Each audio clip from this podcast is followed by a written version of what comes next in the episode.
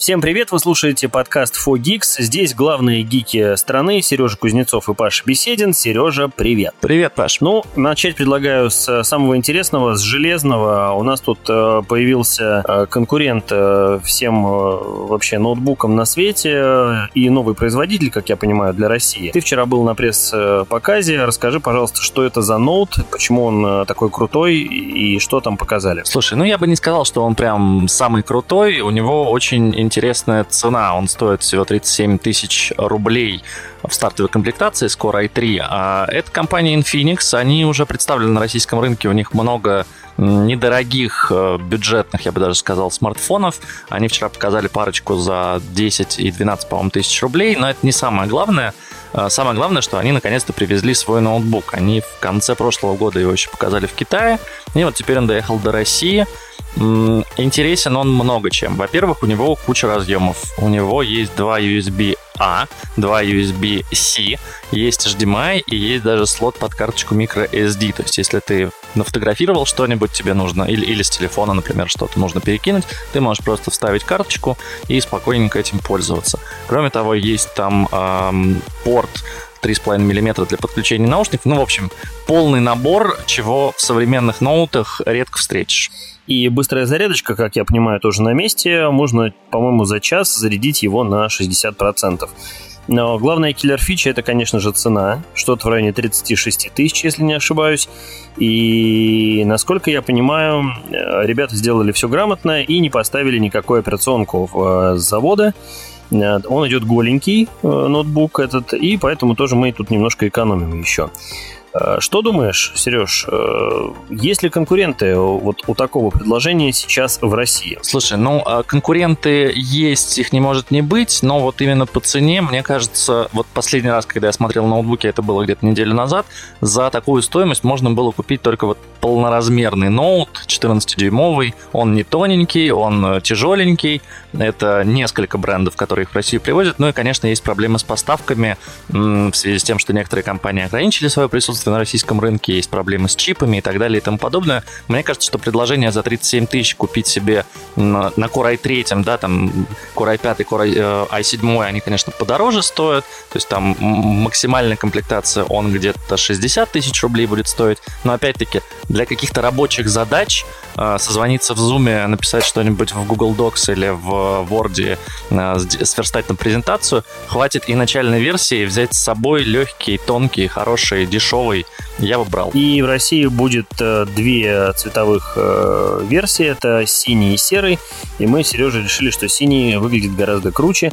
Еще два цвета в Россию не завозят, но потом, наверное, как-нибудь завезут. Слушай, синий офигенный, честно, держал его в руках, там, э, ну, он красивый, он по цвету очень похож на iPhone 13, вот, который у него голубой, вот этот синий цвет. Да, и давай повторим еще раз название этого чуда, это компания Infinix, а ноут называется у нас... InBook X2. InBook ну, в целом, X2. Это первый и единственный ноутбук компании Infinix в России, поэтому можно просто забить Infinix ноутбук, и вы найдете всю информацию.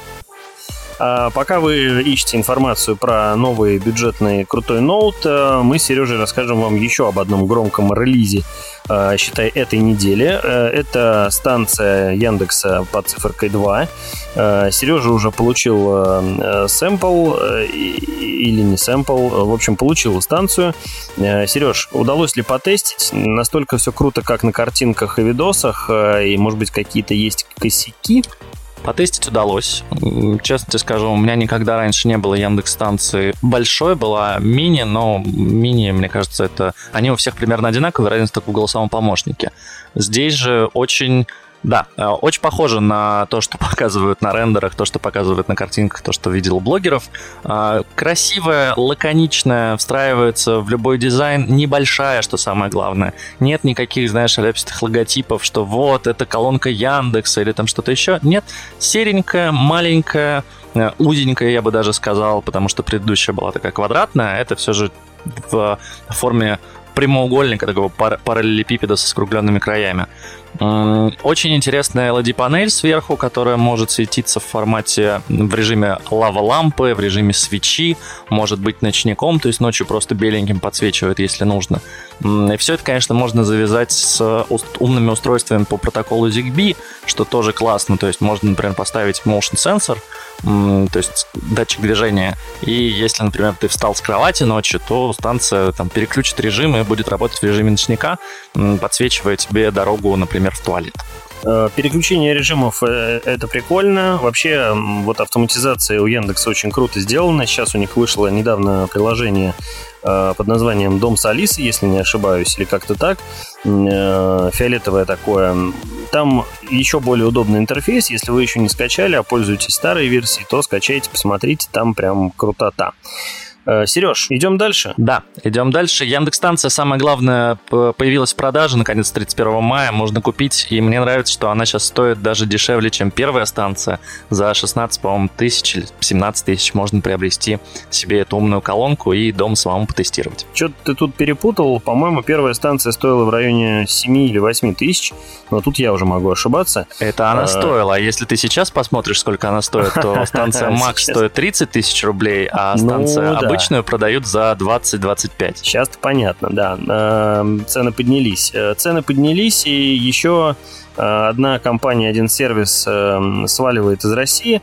Это сервис э, для дизайнеров под названием Canva, там, где, в общем, инста-девочки пилили фоточки, значит, и делали крутые бизнесы. Эм, Сереж, что там не так с конвой?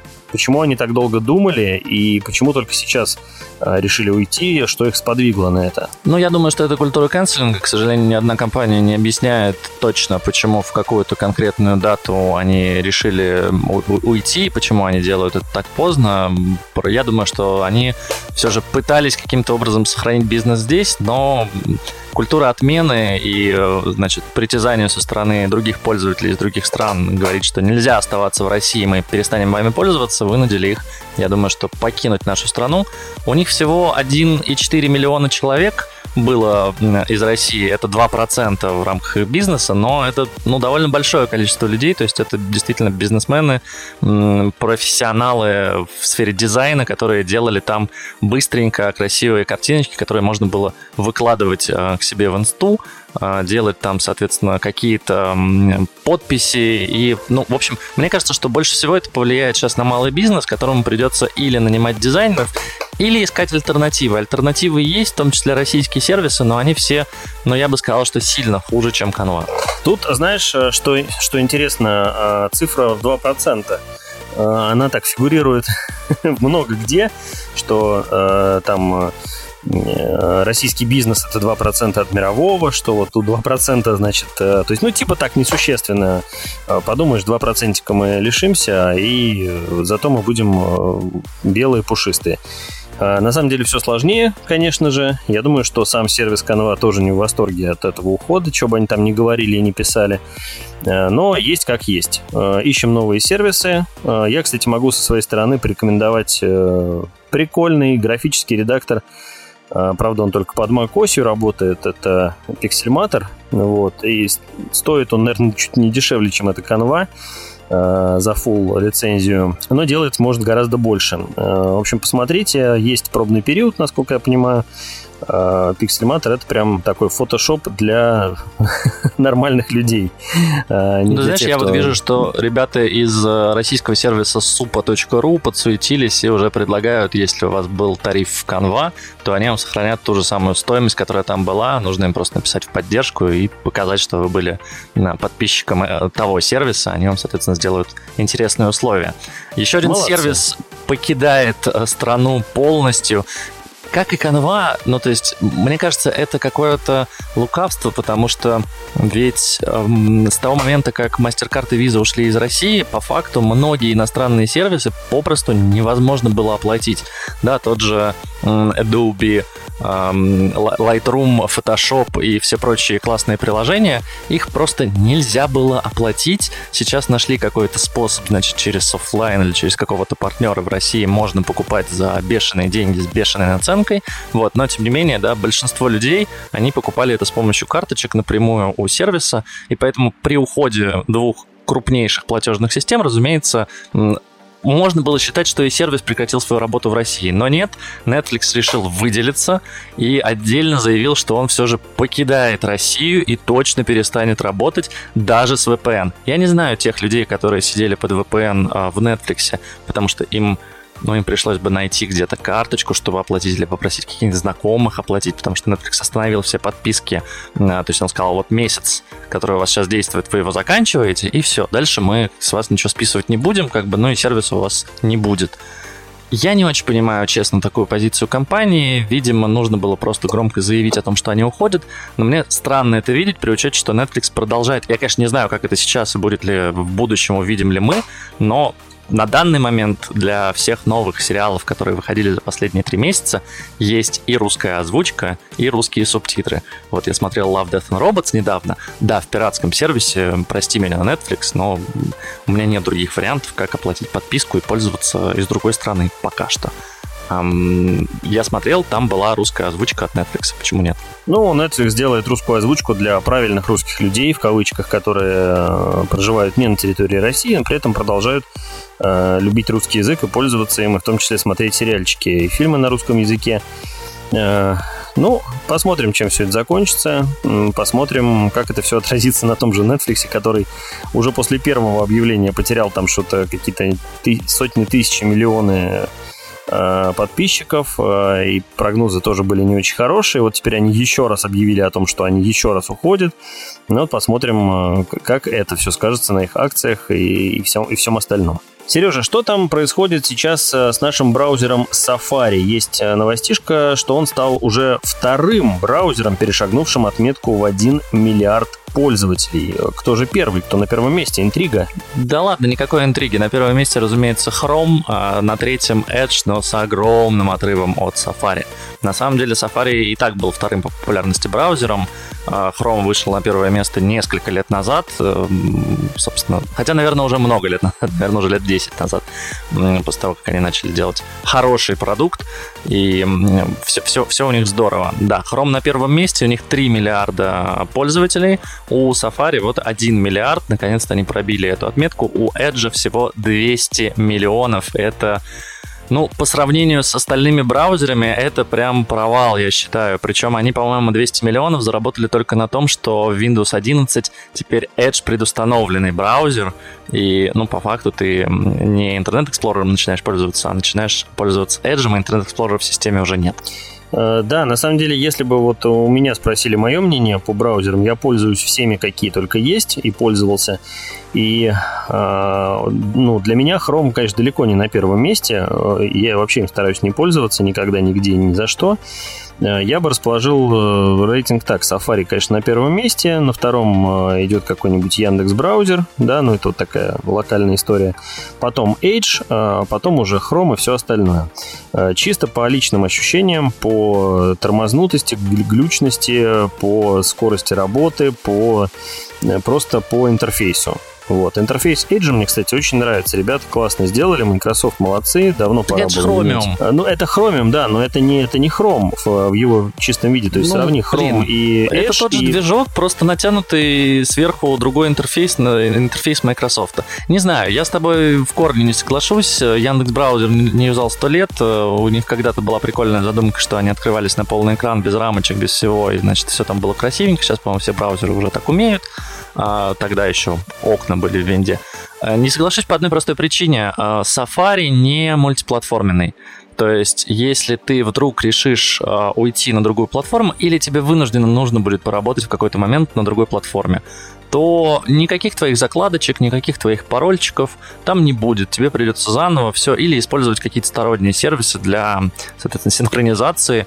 А это вопрос безопасности. Всегда готов ли ты стороннему сервису отдать свои пароли, например, и он перенесет их из Safari в Chrome?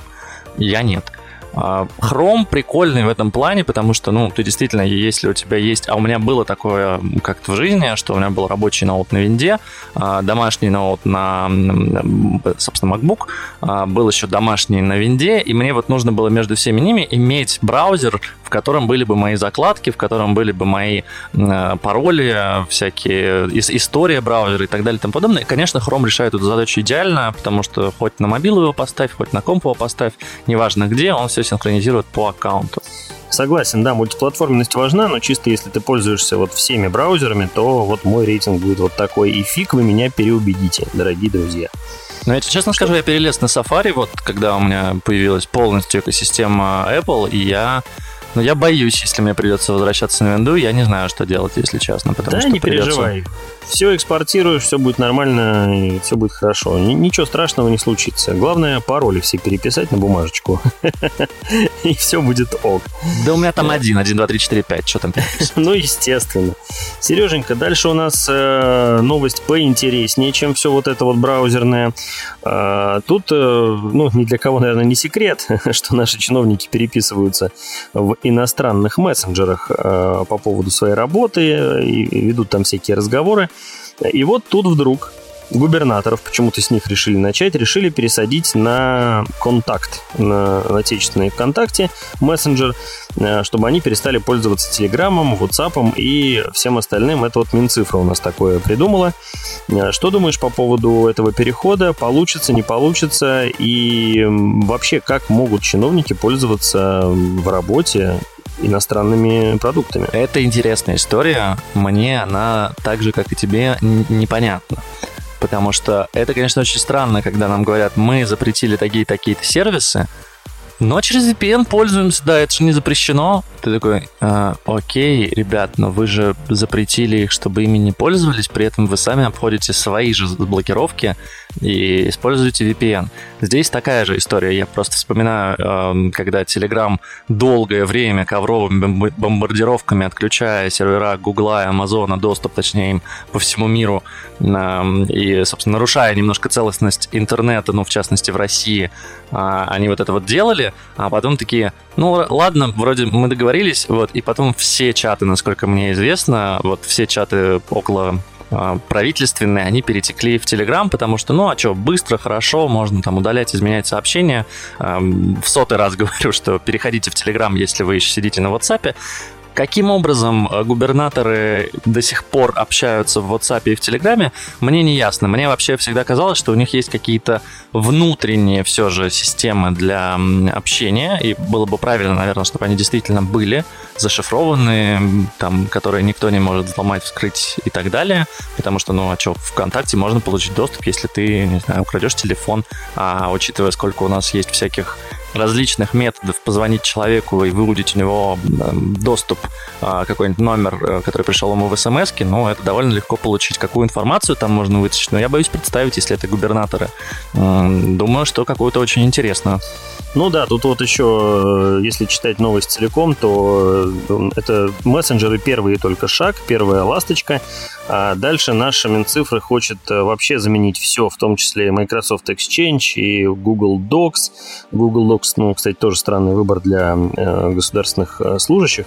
А также Zoom, Skype, ну, в общем, все, что до этого использовалось не русского, вот, теперь будет русским. Наверное, тоже на базе ВК и каких-то вот ВКшных решений. Мне эта новость кажется логичной. Почему этого не было сделано, там, не знаю, 10 лет назад, не ясно. Или там 5 лет назад. Почему этого не было сделано в пандемию, тоже непонятно. Ну, там, ладно, другие были заботы у людей. Ну вот теперь дошли руки, посмотрим, как наши чиновники разом пересядут на э, ВКшный чатик и будут э, на камеры Э, публично удалять у себя Telegram со смартфонов, чтобы показать, что нельзя им пользоваться, и WhatsApp, и все остальное тоже. Мне бы еще очень хотелось, чтобы они пересели на российские смартфоны, которые должны были у нас там сделаться еще 10 лет назад. Очень хочу. И нет, вот сделали же, да, недавно какой-то, который там продался 600 штук его продали. Интересно, кстати, да, что если читать эту новость совсем до конца, то в момент блокировки Телеграма в 2018-2020 годах Дмитрий Песков перенес свои пресс-колы в ICQ. Хоть кто-то пользуется ICQ в России. Ну, Песков молодец последовательный товарищ, э, товарищи чиновники, будьте все как Песков. И Э, следуйте его примеру.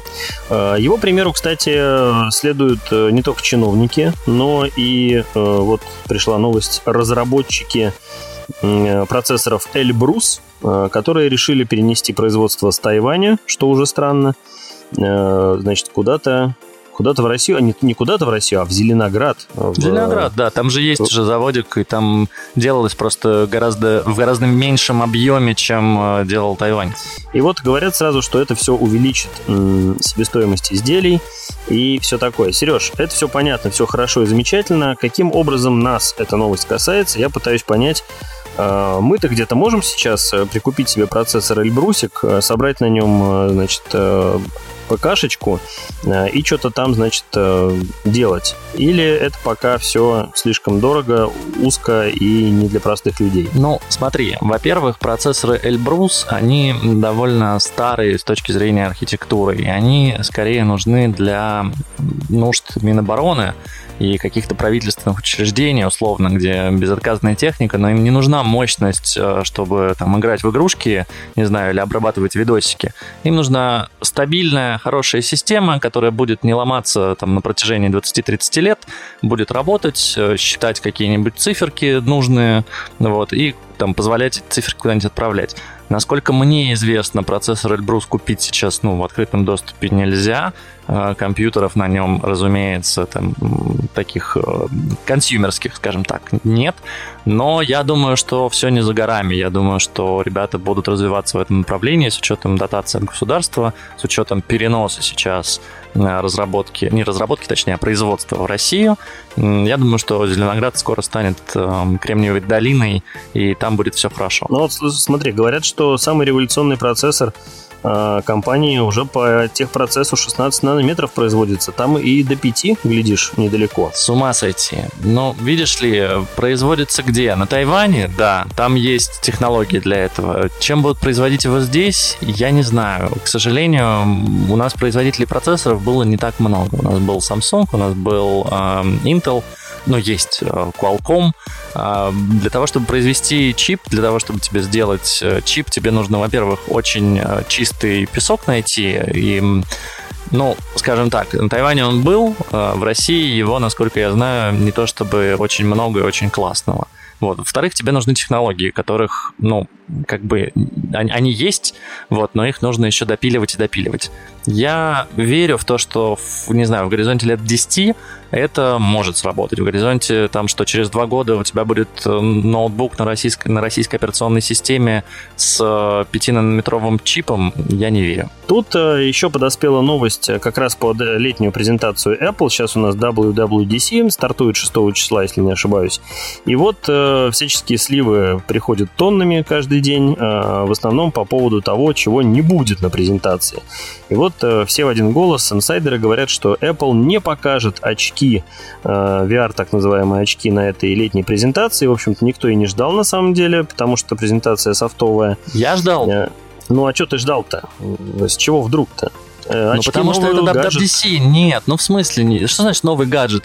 WWDC это публичная конференция для разработчиков. Если они что-то новое делают, они там это выкатывают потому что, ну, а иначе невозможно. Ну, то есть, условно, ты не можешь сейчас э, показать операционку, не, не поясняя, для чего ты это делаешь. И говоришь, ну вот вы знаете, у нас будет э, VR OS, ну мы не скажем для чего, мы не покажем устройство, но мы пока разрабатываем эти приложения. Ведь им нужно, чтобы когда выйдет э, устройство, ну, условно, оно выйдет осенью, им нужно, чтобы уже туда что-то сделали. Также и про iPhone мы получаем же все сливы из новых iOS, то есть когда мы видим, что там, о, появились, появились там, значит, функции для дополненной реальности. Такие, о, значит, в iOS появится, то, точнее, значит, в iPhone в следующем появится там камера AR. Как бы, ну, да это, это понятно, понятно это всегда. понятно. Но, слушай, для меня, э, на самом деле, кажется логичным другой подход. Э, сделать для нового устройства отдельную презентацию, посвятить ему максимум времени, а потом уже, там, в следующем году уже, значит, созывать разработчиков или там как-то кулуарно э, сразу же, чтобы они что-то разрабатывали. Не-не-не, так, не, так не будут точно. Но они наверняка сделают, что будут портироваться приложения с э, iOS, э, или с часов, я не знаю откуда. Но они не будут так делать, конечно, потому что, ну, блин, им нужно, чтобы приложения уже были готовы к моменту запуска устройства. Единственное, Окей, что я думаю, считаешь, возможно, что... они под NDA будут на закрытых каких-то презентациях показывать устройство все же. Ты считаешь, что на летней презентации покажут очки или нет? Я считаю, что операционка покажет. Mm-hmm. Что они скажут, ну, то есть они, может быть, не представят прям очки, скажут, вот, вот вам рендер, как бы мы делаем. Непонятно, понимаешь, очень давно Apple не представляла новых устройств. А, потому что последний раз это был Apple Watch в 2014, по-моему, году. Слушай, ну, для меня, на самом деле, вот все, что показывают на э, вот этих вот картинках, э, типа, как это может выглядеть, э, мне кажется, что это полный бред, и такого никогда не сделают, э, и тем более Apple, ну, потому что это не, нереализуемо в жизни. То есть я, например, человек с очками не надену вторые виртуальные очки или шлем. А, Sony попытались это сделать в своем VR-шлеме еще давным-давно, да, когда четвертая вышла э, плойка. Э, тоже получилось с натяжкой, ну, то есть некомфортно, невозможно это на башке держать вот э, дольше 25 минут. У тебя тупо вылезают на лоб глаза и начинаются какие-то артефакты. Вот. Мне кажется, что все-таки это будет нечто другое, что это будет не шлем никакой, и, скорее всего, не VR, а что это будет, а, ну, это будут некие очки, действительно, да, такие вот классические, а, с, некие, с некой дополненной реальностью, условно говоря. Но посмотрим, что и как. Не знаю, давай на пиво ну, с тобой знаешь, поспорим. Я верю, что... я верю больше, да, в историю, что это будет а Google Glass, только Apple Glass, и что это будет дополненная реальность, а не виртуальная, потому что я не очень понимаю, зачем а Apple сейчас виртуальная реальность. Вроде как все Вообще успокоились немножко с этим всем. Mixed Reality, да, это прикольная тема. То есть, когда ты смотришь, а, там, не знаю, навигацию в реальном времени, да, через глаза тебе не нужно доставать, когда ты, не знаю, можешь, может быть, даже фильм посмотреть через очки, тебе не нужно телефон доставать из кармана, то есть часов этим поуправлял, и как бы сидишь, не знаю, в самолете и смотришь. Это прикольная тема. Mm-hmm. Вопрос, конечно, что они там сделают с батарейкой и сколько это будет держать, потому что часы у нас что держат? Сутки, чуть чуть меньше. А если эта штука будет держаться час, то кому она будет нужна? Непонятно. Ну, в общем, да, все аналитики сейчас сходятся в том, что, скорее всего, на WWDC не покажут, хотя еще буквально месяц назад все утверждали, что обязательно покажут. Нам везут очки, нам покажут в июне очки, мы все увидим проще уже дождаться, честно говоря, WWDC буквально через несколько дней, 6 июня официальный киноут будет вечером по Москве, и мы все-все-все узнаем. Следующая презентация будет в сентябре, уже будут айфоны, поэтому до этого времени, скорее всего, больше никаких гаджетов нам не представят. Если на WWDC очков не будет, то придется ждать осени. Кстати, про айфоны. Э, еще один слух, э, который, скорее всего, подтвердится, я так думаю, потому что, ну а чем еще бить, так сказать, в сердечке целевой аудитории, эм, что новый айфончик 14 получит э, функцию всегда включенного дисплея. То, что мы наблюдаем на многих Android-смартфонах, э, вот наконец-то доберется и до Apple. Сережа, скажи, пожалуйста, что думаешь по поводу Always On дисплея? Э, юзаешь ли ты его как-то вот э, в реальной жизни, или это все маркетинговая фигня, которая, ну, в общем, никому и нафиг и не сдалась? Ты знаешь, эм, мне известны люди, которые пользуются Always On дисплеем и на часах, и на телефонах. Мне она не очень понятна. Зачем на часах включать Always On дисплей, который, ну, поджирает все же батарейку, а ты все равно не можешь посмотреть на часы, если ты не поднимешь руку. А если ты поднимаешь руку, у тебя срабатывает датчик, и у тебя загораются часы. Ну, то есть у меня не возникает с этим проблем никогда никаких. У меня не бывает такого, что я сижу, у меня рука лежит на столе, и я такой, мне срочно нужно посмотреть время, и мне лень тряхнуть рукой, ну, там, приподнять руку. Такого у меня нет. На как бы часах, э, то есть на телефоне посмотреть часы, ну тоже, ну тапни дважды, зачем тебе постоянно это время там выведенное? Я не знаю, мне кажется, что это какая-то блажь и глупость, и что это не нужно. То есть это фича андроида, не андроида, а всяких андроидных смартфонов, не знаю, Э, пятилетней давности и видеть сейчас это в айфоне как какую-то киллер-фичу, но мне кажется, это очень странно. Согласен с тобой полностью, тут даже обсуждать нечего, нахрен Always On дисплей не нужен, вообще непонятно, зачем это все делают даже на андроиде. А вот тогда другой вопрос, Сережа. А что ты ждешь от э, новой операционки э, для айфонов? Вот как ты думаешь, какая на что сделают ставку? Что выкатит такого, что мы прям захотим срочно обновиться или там даже купить 14 iPhone, если эта киллер-фича будет только на нем работать? Ну, смотри, что будет в 14 iPhone, пока неизвестно, но все, многие сходятся во мнении, что, скорее всего, уберут там челку, А, есть версия, что в iOS 16 там поменяют немножко дизайн, сделают его еще более кастомизируемым, то есть ты сможешь вместо часов сверху у себя поставить, там, не знаю, кнопочки play для музыки или вывести там погоду или что-то еще, то есть ты сможешь, ну, полноценно практически настраивать не только, значит, там, панель с виджетами, не только там какие у тебя иконочки в папочках, но и как бы очень много чего еще в интерфейсе. Плюс, mm. э, ну, я лично ожидаю большей связки часов с айфоном, потому что давно нам это обещают, давно ходят слухи о том, что вот-вот можно будет с часов управлять телефоном. Мне бы очень этого хотелось, потому что часто это работает как? У тебя на часах просто, скажем так, ну, не клон приложения, а урезанная версия того же приложения, что на iPhone, оно пробрасывает друг с другом данные, но напрямую именно поуправлять телефоном ты как бы не можешь. То есть ты не можешь там на нем посвайпать, например, экран, выбрать какое-нибудь приложение, запустить. А мне бы очень хотелось иметь такое, знаешь, ну, вот iPhone лежит на столе, или iPad вообще да, стоит на столе, и ты, значит, с часов можешь каким-то образом управлять или использовать движение руки как джойстик, например, или там как курсор, не суть важно. Мне кажется, что вот эта вот история, она может быть классной, классный. И, ну, я, по крайней мере, в любом случае побегу обновляться на новые iOS и WatchOS. А вот что касается нового iPhone, надо посмотреть. Хм. Да, слушай, ну мне вот сейчас я слушал тебя и думал, что же я такого хочу в iPhone. Ничего не пришло в голову. Разве что, э, ну, кроме каких-то вещей, которые давно пора подкрутить, э, которые и так, в общем-то, хорошо и неплохо работают, но могли бы работать еще лучше. Например, все, что касается облачных синхронизаций Apple, э, тех же, не знаю, фоток, видео и э, документов э, в iCloud, потому что, ну, все там неплохо, но не так хорошо, как, например, в Google Docs, если честно.